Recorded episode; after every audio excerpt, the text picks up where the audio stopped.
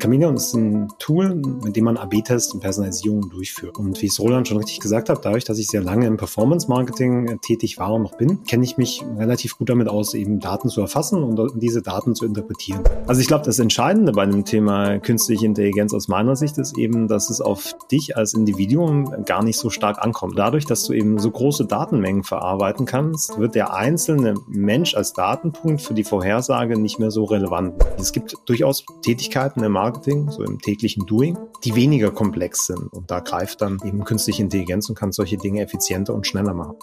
Die Mutigen leben vielleicht nicht ewig, aber die Vorsichtigen, die leben gar nicht. Und damit herzlich willkommen zum Goya Markentalk. Unser Motto? Neues Denken, neue Wege. Ein Podcast, in dem es vorrangig um unterschiedlichste Veränderungsprozesse geht. Zudem diskutieren wir das Thema Marke aus spezifischen Blickwinkeln und richten den Blick auf das, was hinter den Kulissen passiert.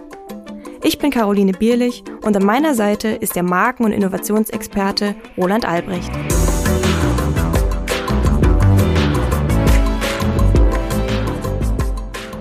Ja, hallo zu einer neuen Folge Goya, der Markentalk.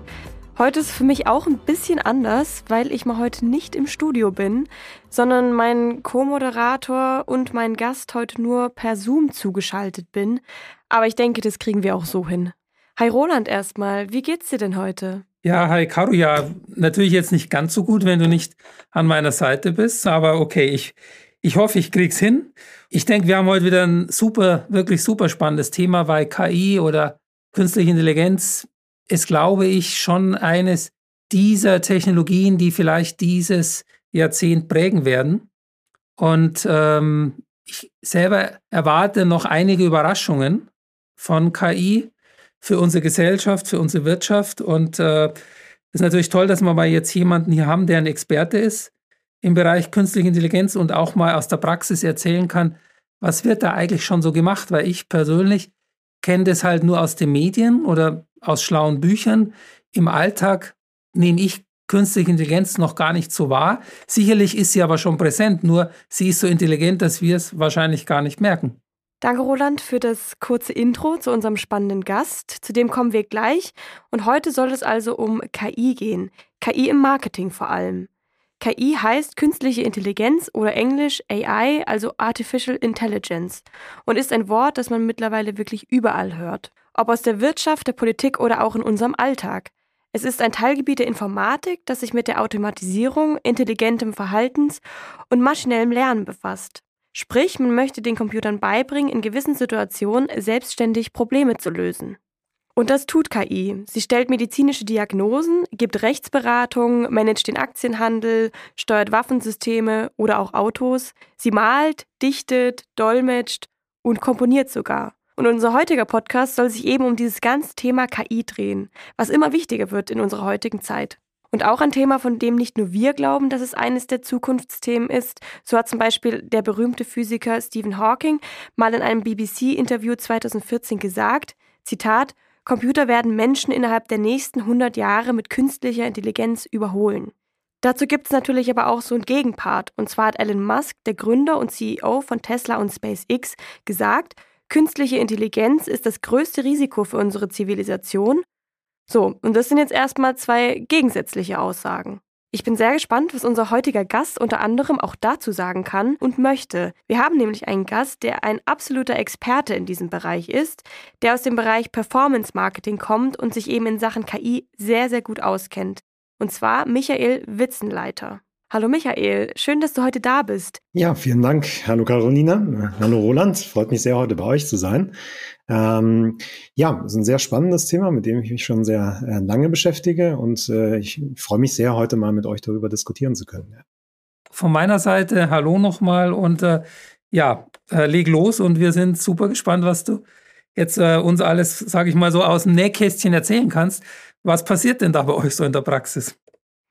Ja, Michael, du warst ja, bevor du jetzt bei Conversion Maker in die Geschäftsführung gegangen bist, Geschäftsführer bei Chameleon. Mhm. Ich hoffe, ich habe das jetzt richtig ausgesprochen. Mhm. Ja. Hier habt euch hauptsächlich mit dem Thema der KI-driven Personalisierung beschäftigt. Sprich, oft durch Daten und KI analysierte Vorschläge, angepasste Maßnahmen im Online-Marketing. Es geht also darum, Daten nicht nur einfach zu nutzen, sondern diese auch maximal personalisiert anzuwenden. Also es scheint ein Feld mit unendlichen Möglichkeiten zu sein.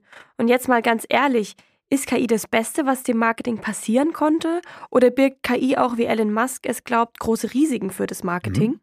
Ja, das ist eine sehr gute Frage, Carolina. Also vielleicht ein bisschen dazu, was wir bisher so gemacht haben in dem Bereich. Chameleon ist ein Tool, mit dem man AB-Tests und Personalisierung durchführt. Und wie es Roland schon richtig gesagt hat, dadurch, dass ich sehr lange im Performance-Marketing äh, tätig war und noch bin, ähm, kenne ich mich relativ gut damit aus, eben Daten zu erfassen und uh, diese Daten zu interpretieren. Ne?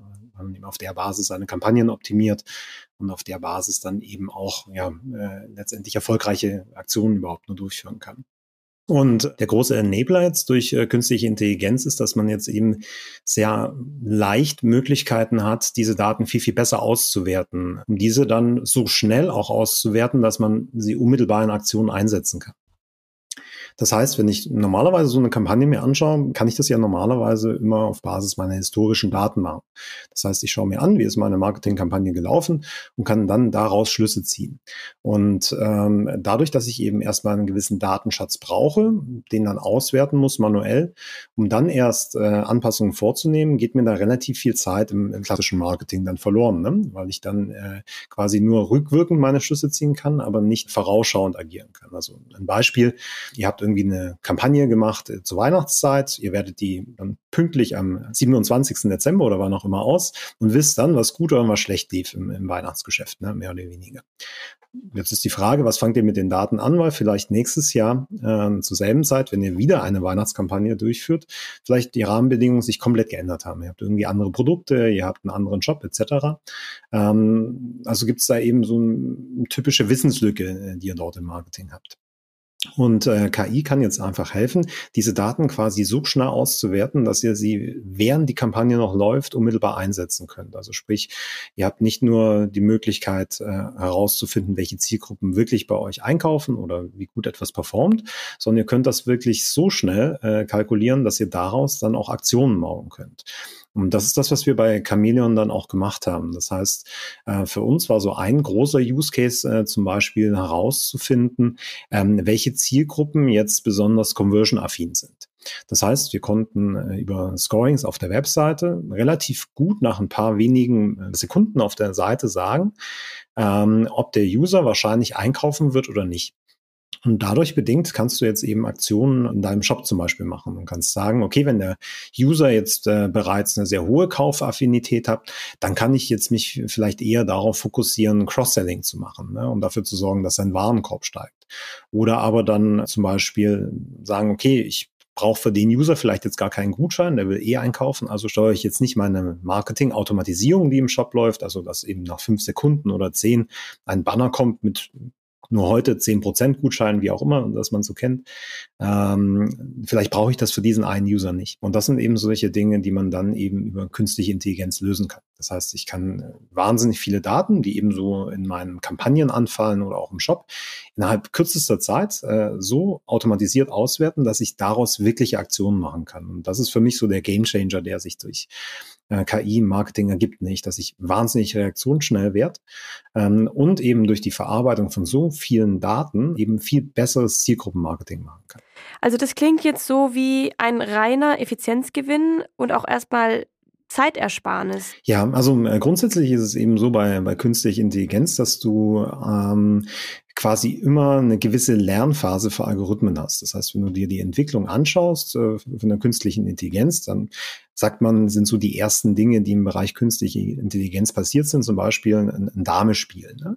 Ähm, das heißt, ähm, ähnlich wie man einem Kind etwas beibringt, äh, bringt man Computern auch Dinge bei. Zum Beispiel wie damals Alan Turing war es, glaube ich, der eben äh, mit, mit Schach das Ganze äh, auch durchgeführt hat, äh, dass man einem Computer die Schachregeln beibringt und dadurch äh, quasi einen Gegenspieler bekommt. Ne? Ähm, jetzt ist allerdings so, dass dieser Gegenspieler in dem Moment nur so gut werden kann wie sein Lehrmeister. Ne? Das heißt, äh, ähnlich wie bei der Erziehung, so wie ich mein, mein Kind erziehe, ne, wird mein Kind erstmal mein Verhalten sozusagen kopieren oder die Dinge, die ich ihm beibringe. Und erst im späteren Schritt äh, passiert dann quasi, dass sich eine eigenständige Persönlichkeit bei einem Kind entwickelt, ähm, so es dann eigene Handlungen durchführt und seinen eigenen Charakter bekommt. Und man könnte, äh, wenn man jetzt die KI anschaut, vielleicht so in die Richtung argumentieren. Das ist ja auch das, was Elon Musk sagt.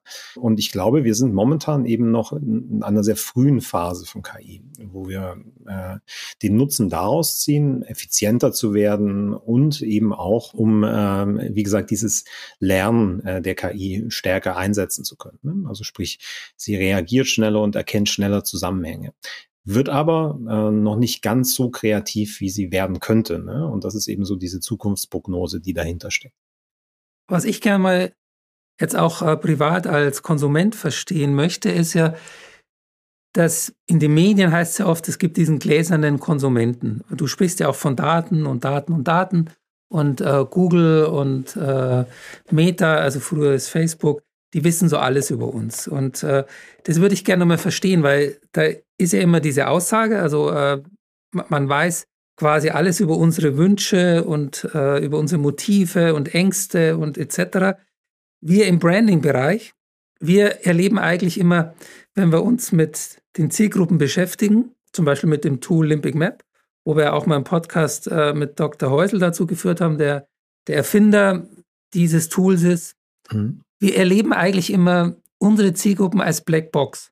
Weil wir wollen ja auch immer, wenn wir jetzt zum Beispiel eine, eine Marken- oder eine Kommunikationsstrategie oder eine Kampagnenstrategie oder Konzept entwickeln, wollen wir das immer aus der Brille des Kunden entwickeln und verstehen. Und da geht es vor allem auch immer so um seine Motive und ähm, um, um seine Vorstellungen, Erwartungen, um seine Präferenzen. Und ich sage dir ganz ehrlich, klar, weil wir sind halt auch äh, Branding-Leute und keine Performance-Leuten, also wir haben da eigentlich immer wenig Daten und wir arbeiten dann doch schon auch immer stark intuitiv oder wir machen dann so Tiefeninterviews, mhm. um dann über Trendaussagen ein besseres Verständnis. Aber dass ich jetzt mal wirklich bei einer Strategie sagen könnte, also wir haben jetzt zu 100 Prozent verstanden, welche Motive, welche Präferenzen führen zu welchen Urteilen und Entscheidungen, das kann ich nicht behaupten. Also so weit sind wir nicht. Wieso habt ihr da anscheinend ein besseres Verständnis und könnt dann eben beim Performance Marketing im Bereich Conversion da bessere Urteile treffen. Ich habe das noch nicht mhm. ganz verstanden. Wo ist euer Wissens- oder Informationsvorsprung? Ähm, also ich gebe dir recht, wo wir einen sehr großen Anteil Daten haben, ist auf jeden Fall das beobachtbare Verhalten. Und ähm, das ist eigentlich so das, was du momentan sehr stark in, sowohl im Performance Marketing wie auch allgemein im, im Webseiten-Analytics-Bereich etc. siehst, dass du eben äh, sehr viele Datenpunkte sammeln kannst. Also wo klickt der User drauf, welche Werbemittel sieht er, wie bewegt er sich im Shop und, und, und. Ähm, und du auf dieser Basis dann ähm, Vorhersagen zum Beispiel auch treffen kannst. Ne? Aber wie gesagt, nur basierend eben auf dem beobachtbaren Verhalten. Ähm, jetzt ist so, wenn du eine besonders große Datenmenge von beobachtbarem Verhalten hast, kannst du dann natürlich immer bessere Prognosen auch treffen, was eintreffen wird. Du wirst über die Motive und Gründe zwar nicht wahnsinnig viel erfahren, wirst aber relativ gut den Output vorhersagen können. Ne? Ähm, das heißt, du kannst allein durch dein beobachtbares Verhalten ein zukünftiges Verhalten des Kunden vorhersagen, ne? indem du einfach eine sehr große Datenbasis hast. Und ähm, ich glaube, das Entscheidende und das ist für mich auch so der eine Entwicklung, die du gerade im Markt siehst, ist, dass eben dieses klassische im Online-Bereich, also diese Daten, die im Online-Bereich gerade anfallen, sehr stark durch weitere Sensoren ähm, anwachsen, ne? nämlich die aus dem, ich sag mal, realen Leben. Das heißt, alles, was du mittlerweile so an, an Wearables siehst, äh, ähm, etc., sind ja im Endeffekt auch nichts anderes als weitere Sensoren, die Daten liefern. Ähm, und ich glaube, diese große Entwicklung, die wir zukünftig sehen werden, ist aus meiner Sicht schon, dass irgendwann der Punkt kommt, dass wir zum Beispiel über die Fitnessdaten, die erhoben werden, durchaus auch an Punkte kommen, wie wir kognitive Prozesse dann bei, bei Kunden wahrnehmen werden. Ne? Okay, ähm, um da kurz nochmal einzuhaken, das heißt, äh, ihr beobachtet unsere, also mit unser meine ich jetzt äh, wir als Konsumenten, ihr beobachtet unsere Verhaltensmuster und könnt damit in einem gewissen Maße quasi eine Wahrscheinlichkeit voraussagen, dass er hat sich jetzt in fünf Fällen so verhalten, das sind so seine Muster, also ist die Wahrscheinlichkeit 80 Prozent, dass er sich jetzt äh, das nächste Mal auch wieder so verhält weil wir eben von unseren Verhaltensmustern gesteuert werden. Mhm. Ist es so? Also habe ich ja. gar nicht die Möglichkeit, aus meinen Verhaltensmustern auszubrechen. Äh, bin ich da ein bisschen dann eine Maschine? Ähm, du kannst äh, natürlich aus deinen Verhaltensmustern ausbrechen. Dann wird allerdings unsere Vorhersage eben nicht mehr zutreffen. Ne? Das ist so ein Stück weit das Thema. Also ich glaube, das, ähm, das Entscheidende bei dem Thema künstliche Intelligenz aus meiner Sicht ist eben, dass es auf dich als Individuum gar nicht so stark ankommt, auch wenn das sich jetzt äh, irgendwie seltsam anhört. Ähm, aber dadurch, dass du eben so große Datenmengen verarbeiten kannst, wird der einzelne Mensch als Datenpunkt für die Vorhersage nicht mehr so relevant relevant, weil es einfach eine so große Datenmenge gibt. Ne? Das heißt, um eine sehr gute Vorhersage treffen zu können, muss das System nicht wissen, dass du Roland bist und was du denkst und fühlst, sondern ähm, es reicht dem System quasi, eine sehr große Menge an Rolands zu haben und äh, darüber, über das Verhalten dieser Menge an Rolands, äh, eine Vorhersage auf zukünftiges Verhalten treffen zu können. Ne?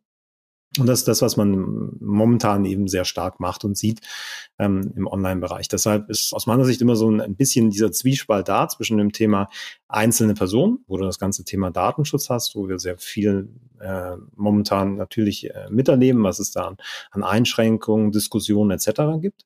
Und dann wiederum das äh, Thema große Verarbeitung von Datenmengen, was dazu führt, dass aus meiner Sicht Konzerne wie Google, Facebook etc.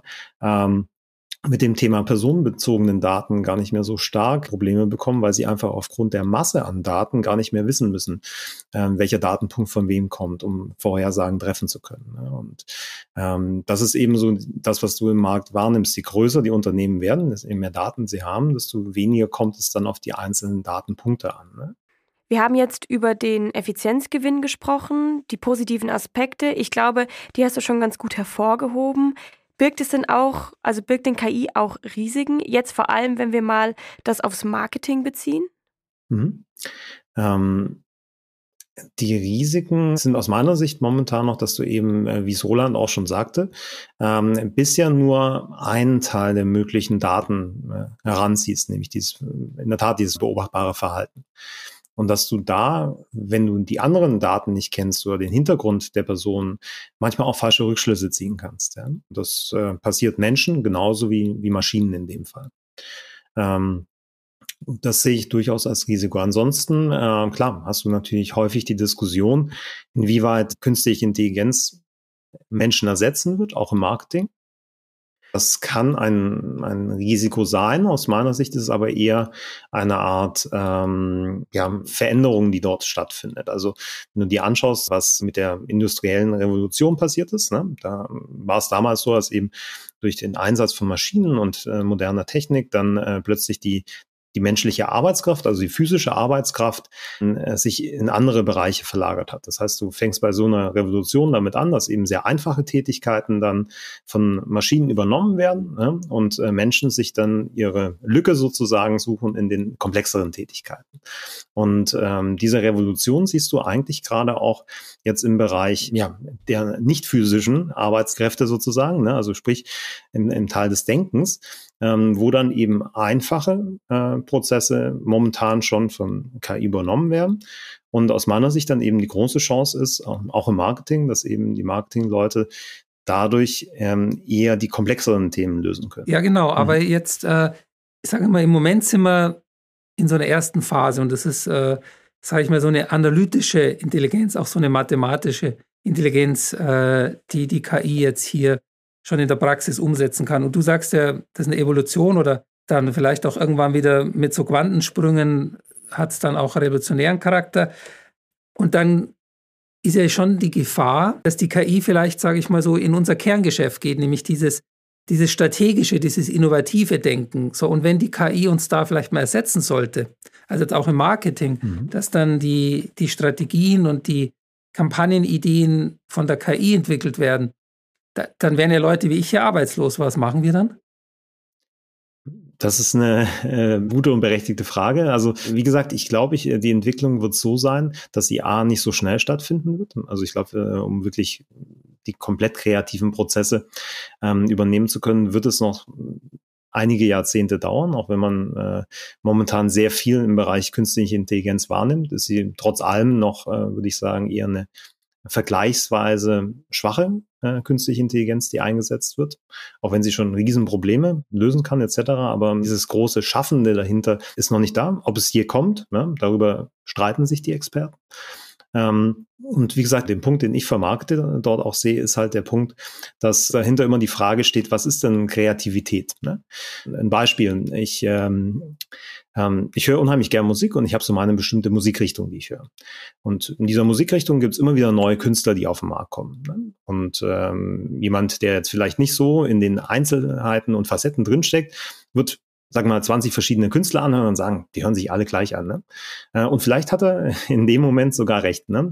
Aber das liegt daran, ne, dass eben diese Künstler auch voneinander kopieren und ähm, auch in dem Bereich manchmal nicht ganz so viel Innovation passiert. Ne?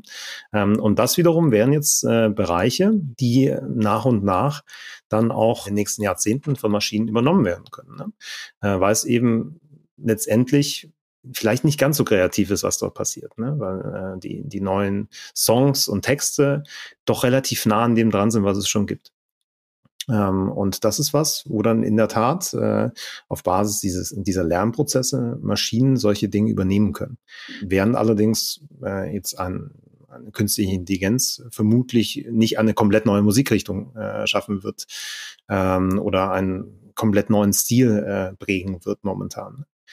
Ähm, und ich glaube, im Marketing ist es recht ähnlich. Es gibt durchaus Tätigkeiten im Marketing, so im täglichen Doing, die weniger komplex sind, ne? die vielleicht auch von den Marketern manchmal nicht ganz so gern dann auch übernommen werden. Und da greift dann eben künstliche Intelligenz und kann solche Dinge effizienter und schneller machen. Ja? Da würde mich jetzt nochmal deine Meinung interessieren, nämlich, ähm, weil ich glaube, das macht ja auch das Texten. Und mhm. ich bin ja auch jemand, der im Rahmen meiner Fähigkeiten und Möglichkeiten auch gerne textet für Kunden. Und ähm, ich finde Texten einen hochkreativen Prozess und auch einen also sehr schwierigen Prozess. Also wenn ich mir vorstelle, wenn wir Claims texten müssen, dann macht es die ganze Agentur und es dauert Wochen und dann entwickeln wir da teilweise hunderte von Claims und ja, also wahnsinnig komplex. Und glaubst du wirklich, dass äh, in naher Zukunft KI dann besser texten wird als wir Menschen? Wie gesagt, es kommt dort auf die Anwendungsfälle äh, drauf an. Also ich glaube, dass äh, das Beispiel von dir mit dem Claim, ähm, wenn überhaupt, dann äh, erst in, in, einigen Jahrzehnten ähm, tatsächlich okay. der Anwendungsfall für die KI Das ist sein. beruhigend. Also heißt, ich also, schaff's noch bis zum Ende. würde ich dir, meine Prognose wäre ja. ähm, Allerdings gibt es eben auch wahnsinnig viele Texte, die jetzt weniger ähm, umfangreiche Prozesse äh, benötigen. Also zum Beispiel bei uns äh, die Software, die wir haben, Conversion Maker, ähm, die textet Produkttexte. Ähm, das heißt, das sind Produktbeschreibungstexte. Ne? im ersten Schritt jetzt. Und ähm, das ist ein Thema, das je nachdem etwas weniger komplex ist, ne? weil du hast dort in der Regel ein Massengeschäft für, für Texte, ne? wo es darum geht, die Produkteigenschaften, die gegeben sind, zu einem wohlklingenden Text dann auch äh, zu formen. Ne? Und ähm, da kann so eine KI eine deutliche Hilfestellung sein, weil eben so ein typischer Shop tausende von Produkte pro Monat äh, vielleicht neu dazu bekommt und dann eben vor der Herausforderung steht, ähm, wie kann ich diese Produkte jetzt beschreiben? Ne? Wie kann ich die auch unique beschreiben, ne? so dass ich mir nicht irgendeinen Text, den es eh schon gibt, online kopieren? Ne? Und äh, da kann eine KI eine unheimlich große Hilfestellung leisten. Ne? Ja, jetzt habt ihr es quasi schon ein bisschen vorweggenommen, weil ich wollte genau nochmal auf Conversion Maker eingehen. Da bist du ja jetzt Geschäftsführer, äh, das habe ich auch vorhin schon kurz erwähnt. Das heißt, es geht bei euch dann um Algorithmen und maschinelles Lernen im Sinne von einem Textsoftware, die dann eben diese Produktbeschreibungen macht. Vielleicht kannst du uns ja auch noch mal den ein oder anderen wirklichen Use Case nennen oder genauer erklären, was ihr da bis jetzt so gemacht habt. Also ist es wirklich nur für Produktbeschreibungen mhm. oder geht es über das Ganze schon hinaus? Mhm. Genau, also es ist so, dass äh, der erste Schritt bei uns eben die Produktbeschreibungen sind, ähm, weil das ein Bereich ist, der für den Kunden A sehr relevant ist, aber B für die Unternehmen meistens dann doch sehr ressourcenintensiv äh, und manche Unternehmen dann auch äh, diese Ressourcen gar nicht haben, beziehungsweise andere Lösungen dafür finden. Wie gesagt, Texte kopieren oder vielleicht gar keine Produktbeschreibungstexte verwenden, nur Stichwörter. Und unsere Software erlaubt einfach, äh, dort wirklich gut klingende äh, Texte innerhalb von Sekunden zu generieren, ohne sie jetzt extern an einen Texter geben zu müssen oder ähm, eben eigene Leute im Unternehmen zu beschäftigen, die für diese Tätigkeiten dann Texte schreiben. Ähm, wir werden allerdings unser Portfolio in den nächsten Monaten auch um andere Anwendungsfälle erweitern, also zum Beispiel LinkedIn-Posts ähm, oder Social Media Posts allgemein, E-Mail-Texte, ähm, Kategorietexte, normale Shop-Texte ähm, oder Webseitentexte. Das äh, sind so die Ausbaustufen, die jetzt auf uns zukommen werden auch. Okay, also das habe ich verstanden. Also eher so beschreibende Texte und das glaube ich auch sofort, dass eine KI das ähm, gut vielleicht sogar auch sehr mhm. gut und vor allem halt ja. viel günstiger machen kann, als jetzt von einem Texter, der da einfach von der Zeit her wahrscheinlich keine Chance hat gegen die KI. Und jetzt nochmal um auf unser Geschäft nochmal eine Brücke zu schlagen. Also wann fangt ihr dann an, quasi die, die Anzeigen zu texten, eine coole Headline, einen coolen Claim, äh, vielleicht auch ein Storyboard zu machen von einem, von einem Video oder von einem äh, TV-Commercial. Also wo siehst du da den Horizont? Mhm. Macht ihr das dann in zehn Jahren, in fünf Jahren, in, in 20 Jahren? Also mhm. wann, wann können wir hier einpacken in Heidelberg? Also äh, die gute Nachricht ist, wir werden in dem Bereich äh, bei unserer Positionierung nichts machen. Also von dem her wird es nicht auf mich zurückfallen, falls ihr da äh, in der Zukunft äh, Probleme bekommt. Also das nur vorweg. ähm, wie sich allgemein der Markt entwickelt, müssen wir sehen. Also es passiert eben wahnsinnig viel im Bereich künstliche Intelligenz gerade und diese Textgenerierung, dort arbeiten wir äh, unter anderem eben auch mit einer der größten AI-Datenbanken weltweit, mit OpenAI, die auch von Elon Musk gegründet wurde, also von dem her, der kennt sich mit dem Thema recht gut aus, auch wenn viele ihn jetzt nur in dem Bereich von äh, Tesla und den Space-Missionen äh, verorten, äh, hat Elon Musk auch ein sehr großes Verständnis von dem Bereich künstliche Intelligenz. Und Dort ist zum Beispiel so, dass einer der Anwendungsfälle, der dort äh, vorangetrieben wird, tatsächlich auch Coding ist zum Beispiel. Ne? Also dass äh, zukünftig Programme, Webseiten etc. Äh, eben von einer künstlichen Intelligenz direkt gecodet werden ne? oder dass Bilder damit bearbeitet werden. Ne? Ähm, und das, äh, die AI kann in dem Fall auch schon zum Beispiel etwas komplexere Texte schreiben. Ne? Also es reicht teilweise auch für, für wissenschaftliche Arbeiten, was die AI dort machen kann. Ne? Wie siehst du denn die Akzeptanz von KI? Wie, wie hat sich das denn verändert? Ich meine, du hast jetzt ja in diesem Bereich schon einiges an Erfahrung und eben auch wirklich ein Produkt, was du am Ende anbietest. Wie ist also die Akzeptanz? Weil man hört ja auch viel, dass die Leute quasi ein bisschen ja Angst vor dieser künstlichen Intelligenz haben, dass sie irgendwie alles übernimmt. Ähm, ich glaube, es ist wie bei allem ähm, im Leben, dass je unbekannter etwas ist, desto mehr Ängste ja, verbinden Leute damit. Ne?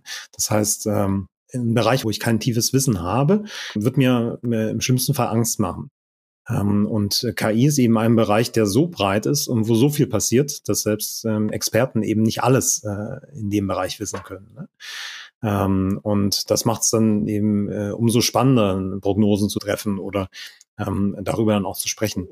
Ich glaube, ähm, wir sehen eben eine gewisse Art der Revolution, wie ich vorhin auch gesagt habe, ähm, die im schlimmsten Fall dazu führen kann, dass äh, eine KI im Lauf der nächsten Jahrzehnte oder vielleicht auch Jahrhunderte ähm, tatsächlich so weit kommt, dass sie auch nahezu alle Denkprozesse des Menschen abbilden kann. Das ist so das Worst-Case-Szenario. Das Best-Case ähm, ist natürlich, dass die äh, KI eine Unterstützung leistet, ähm, um ähm, quasi unsere Tätigkeiten effizienter zu machen und, und uns auch ähm, erlaubt, vielleicht noch kreativer zu werden ne? durch die Möglichkeiten, die sie liefert. Und das ist eher so die Sichtweise, die ich habe, dass die künstliche Intelligenz quasi äh, etwas Positives ist, ne? was neue Chancen eröffnet äh, und nicht äh, große Risiken für die Menschheit äh, vorhersieht.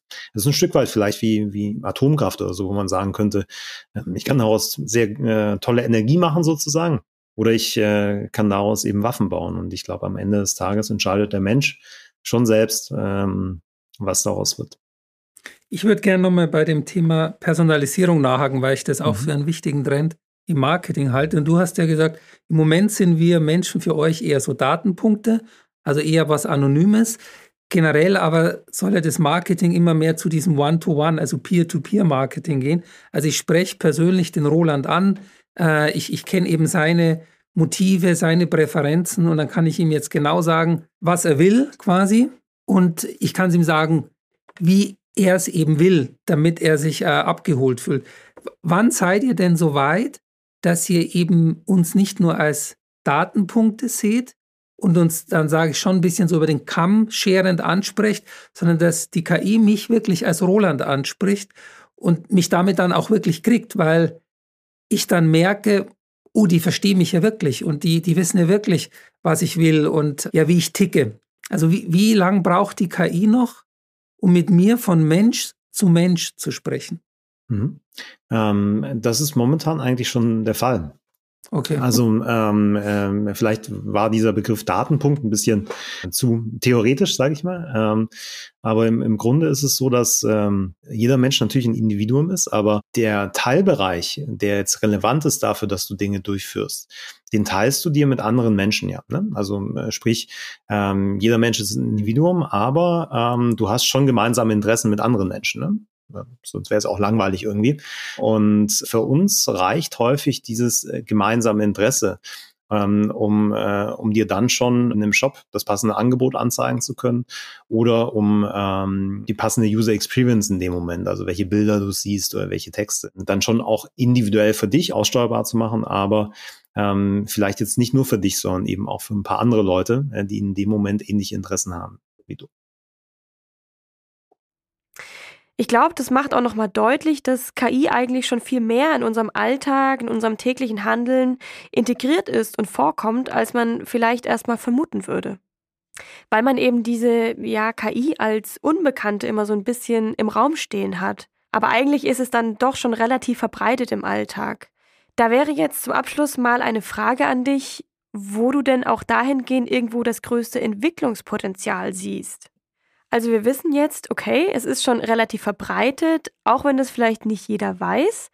Aber wo siehst du denn wirklich auch für den Alltag das größte Entwicklungspotenzial? Ich glaube, das ähm, verbirgt sich in ganz, ganz vielen Bereichen. Ne? Also wie ich schon sagte, ich äh, gehe eher von dem positiven Effekt äh, von künstlicher Intelligenz aus und sehe dort eher so äh, die, ich sag mal, lebenserleichternden Vorzüge für uns Menschen. Und äh, die äh, gibt es in ganz, ganz vielen Bereichen. Also zum Beispiel, dass ich über meine Fitness-Tracker eine Vorhersage machen kann, wann für mich der beste Zeitpunkt ist, um Sport zu machen, ne? oder wann ich am besten ins Bett gehen sollte, oder ähm, wann sich bei mir irgendeine Krankheit abzeichnet. Ne? Das wären Dinge, wo künstliche Intelligenz helfen kann, ein Stück weit dein Leben besser zu machen. Ne? Ähm, und im, im, Marketing kann das natürlich sein, ne? dass ich einfach äh, mich besser in Shops zurechtfinde, passende Produkte angezeigt bekommen oder schneller äh, interessante Dinge sehe, die ich eben sonst nur durch mühsame Recherche herausfinden würde. Ne? Ich würde vielleicht auch noch mal eine Abschlussfrage stellen wollen. Du hast ja jetzt für mich das äh, Zitat von Caro von Elon Musk, künstliche Intelligenz ist das größte Risiko für unsere Zivilisation. Das hast du für mich jetzt eigentlich nochmal aufgewertet, weil du ja auch als KI-Experte gesagt hast, Elon hat da wirklich Ahnung davon. Also der hat es jetzt nicht nur so gesagt, sondern der, der weiß quasi, von was er redet, weil er da Substanz hat. Das heißt ja dann eigentlich, dass dieses Zitat jetzt nochmal gefährlicher eigentlich ist für uns Normalbürger, weil wenn ein Profi das sagt, der die Insights hat, dann ist da ja was dran. Also klar, ich, ich, ich folge dir, also KI wird mhm. auf jeden Fall wie Atomenergie hat auch seine positiven Seiten, aber wir wissen halt auch, Atomenergie hat halt auch mhm. das Problem, dass es nicht nachhaltig ist bei der Entsorgung und wir da ein bisschen äh, unsere Umwelt verstrahlen. Das finden nicht alle Menschen so toll. Und natürlich finden wir Dilettanten bei KI ist halt auch nicht toll, wenn die tatsächlich mal dann uns in Zukunft regieren. Und wir haben ja schon Schwierigkeiten, wenn Menschen uns regieren. Und ähm, vielleicht kannst du da jetzt auch nochmal sagen, also dieses Risiko, das Elon Musk da als Wahrscheinlichkeitsraum aufzeichnet, ist es gegeben? Also müssen wir schon auch vielleicht ein bisschen euch auf die Finger schauen, dass ihr da jetzt äh, vielleicht nicht zu weit marschiert in die Zukunft? Hm, also ich glaube uns persönlich jetzt nicht, aber ich glaube äh, grundsätzlich die, die, Menschheit und künstliche Intelligenz ähm, eventuell schon. Also wie gesagt, es ist was, was sehr, sehr mächtig werden kann ja? und äh, sehr, sehr viele positive Effekte haben wird. Ne? Sonst würde ich in dem Bereich nicht arbeiten, wenn ich da nicht dran glauben würde und auch nicht an ähm, das Gute für den Menschen. Ne? Aber es äh, birgt natürlich auch große Gefahren in der Hinsicht, wenn man es eben falsch oder für ungute Zwecke einsetzt. Ne? Und ich glaube, das ist das, was äh, Elon Musk damit auch meint. Also auch Tesla setzt sehr, sehr viel künstliche Intelligenz ein. Und ich glaube auch, dass Elon Musk für viele seiner Projekte auf äh, künstliche Intelligenz setzt und da grundsätzlich schon auch positive Effekte sieht. Ich glaube, er wollte mit dem Zitat einfach nur davor warnen, dass äh, wenn man die falschen Akzente setzt ne, und es falsch einsetzt, äh, dann durchaus eben diese Gefahren hat. Ne? Das muss jetzt nicht heißen, dass es tatsächlich innerhalb der nächsten 100 Jahre schon so ist, aber es ist natürlich schon so, dass im technischen Bereich Fortschritt sehr schnell passiert, ne? was wir im täglichen Leben auch sehen. Und äh, wenn man das über einen längeren Zeitraum, vielleicht auch über 100 Jahre hinaus denkt, kann es durchaus solche Gefahren geben. Ne? Trotzdem würde ich behaupten, bietet sie für den Menschen ähm, äh, wahnsinnige Vorteile, ne? ähm, Krebs zu bekämpfen, vielleicht auch um das Thema Umweltschutz und Nachhaltigkeit auf ganz andere Dimensionen zu bringen. Ähm, also man kann damit einfach nahezu alles ne? Machen. Und ich glaube, das ist das Spannende. Und ja, da gebe ich dir recht, Roland. Vielleicht auch äh, eine Gefahr und auch etwas Gefährliches dahinter. Ne? Dennoch glaube ich, dass die Vorteile, wenn man es richtig einsetzen, überwiegen. Ne? Und äh, von dem her habe ich da ein sehr positives Bild, trotz allem von der KI. Ne? Das ist auf jeden Fall schön, jetzt auch mit so einer positiven Aussicht das mhm. Ganze abzuschließen. Ich finde es auf jeden Fall sehr gut, dass du da diese Potenziale siehst und auch ein bisschen abwägst. Okay, es gibt Gefahren, aber im Moment steht einfach so dieses Potenzial, was das ganze Thema hat, darüber. Und ich denke, da können wir uns alle noch ein bisschen mehr informieren. Aber ich denke auch, du hast den Zuhörern jetzt schon mal einen guten Einblick in das ganze Thema KI gegeben und auch ein positives Gefühl für die Zukunft. Und ich denke, das ist jetzt für uns alle nicht so schlecht. Also vielen Dank, Michael, für deine Zeit, dass du uns diese Einblicke gegeben hast. Und wir sind sehr gespannt, wie sich das in den nächsten Jahren entwickeln wird. Ja, vielen ja. Dank an euch. Schöne Grüße nach Offenburg, also quasi hoch den Rhein. Danke euch auch. Ne? Bis dann. Ciao. Das war's schon mit dem Goya Markentalk. Vielen Dank, dass ihr heute mit dabei wart. Abonniert gerne unsere Social Media Kanäle und diesen Podcast. Und wenn ihr schon dabei seid, schaut gerne mal auf unserer Website goya.eu vorbei. Dort findet ihr nicht nur unser Markenbriefing, sondern auch viele Infos rund um die Themen Innovations- und Brandmanagement. Tschüss und bis bald, eure Caroline Bierlich und Roland Albrecht.